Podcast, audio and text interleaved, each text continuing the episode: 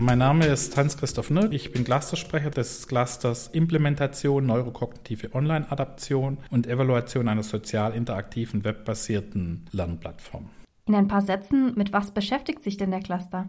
Erstmal beschäftigen wir uns mit zwei Themen, mit denen viele Kinder in der Schule und auch viele Erwachsene später zum Teil noch Schwierigkeiten haben, nämlich mit dem Rechnen und dem Rechtschreiben. In der Schule ist es so, dass es eine Binnendifferenzierung gibt, dass also verschiedene Kinder Schwierigkeit haben, das zu lernen. Und deswegen haben wir gesagt, wir wollen einen neuen Ansatz nehmen, einen sogenannten Serious Gaming Ansatz, in dem man spielbasiert lernt. Und entsprechend haben wir Lernspiele konzipiert. Das haben wir auch schon evaluiert. Die lernen das nicht nur besser, sondern wir können auch mit mit sogenannten neurokognitiven Studien, wo wir die Hirnaktivierung messen, zeigen, dass sich die Hirnaktivierung verändert und zwar so verändert, dass sie eher so ist wie bei erwachsenen guten Rechnern nach dem Training im Vergleich zu vor dem Training. Was wären jetzt für Sie die Kernerkenntnisse aus dieser Forschung? Also eine wichtige Kernerkenntnis ist, das sind ja grundlegend Kulturtechniken, die klassischerweise vor allem in der Schule vermittelt werden. In formellen Lernumgebungen sagen wir. Und man kann die auch in informellen Lernumgebungen vermitteln.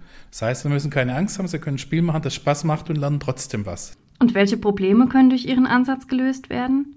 Ich denke, dass sozusagen durch diesen spielerischen Zugang, wo man auch gegeneinander spielt und ein bisschen Wettkampfcharakter ähm, zum Teil reinkommt und, oder man es gegen sich selber spielt und sich verbessert und dass die Kinder einen positiven Zugang kriegen, sie merken, sie können was, sie merken, das kann Spaß machen und sie merken, das ist jetzt nicht irgendwas, was ich in der Schule machen muss, wovor ich Angst haben muss und was blöd ist und keinen Spaß macht.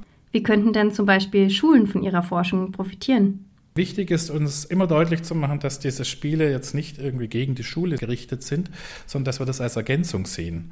Und am besten ist es natürlich, wenn das jetzt nicht nur im luftleeren Raum stattfindet, sondern wenn das auch Lehrer und Schulen nutzen würden und sagen, okay, ich habe da Kinder, die haben in bestimmten Bereichen Schwierigkeiten ich kann jetzt nicht mit denen stundenlang Einzeltraining machen, aber es gibt da ein adaptives Lernspiel und das lasse ich als individuelle Übung, die dann auch Spaß macht, wo sich das Kind verbessert.